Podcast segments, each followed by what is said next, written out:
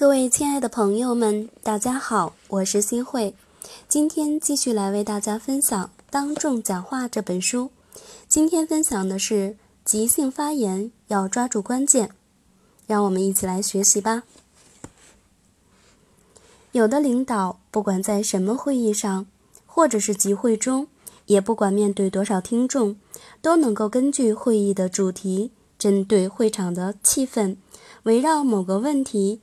精彩的即兴讲话，运用大量的事实和例证，广征博引，侃侃而谈，还能够做到观点鲜明、声情并茂、逻辑严密，听众会从内心佩服这样的领导。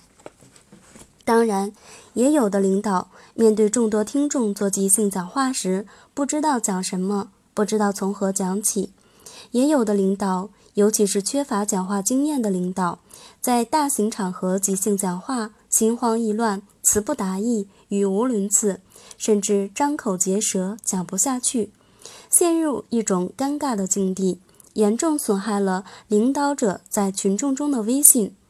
其实，当众即兴讲话并没有那么难，捉舌要抓七寸，提眼。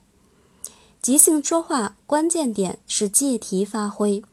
无论是有明确主题的赛场即兴演讲，还是没有明确题目、只有情境的大会发言，甚至是那种生活中的突然来几句，表达者都要能够抓住关键的题眼。题眼确定了，就可以在丰富多彩的生活阅历中，从古今中外的知识宝库里寻找材料，围绕题眼进行组织。下面我们分析即兴演讲渡船的体验。渡船本来是一种交通工具，它的作用是不怕风吹浪打，来回于江河两岸，把人们送到目的地。即兴演讲的目的，并不要我们介绍渡船有什么作用，而是应当适当的引申，赞颂具有渡船性格的人们，比如人民教师。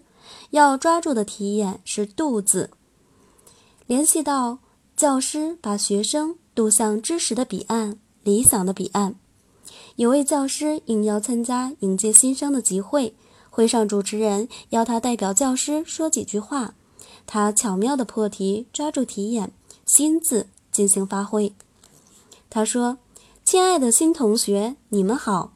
大家带着父母新的希望，带着朋友新的祝愿，也带着自己新的理想，来到了一个新的地方。”在这新的学期里，衷心希望大家以新的语言、新的行动、新的风貌、新的一切去适应新的环境，开始新的学习，展示新的生活，以掌握新的知识，增加新的技能，取得新的成绩。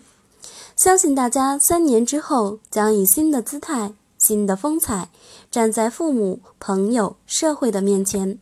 那时，你可以骄傲地说。新的生活又开始了。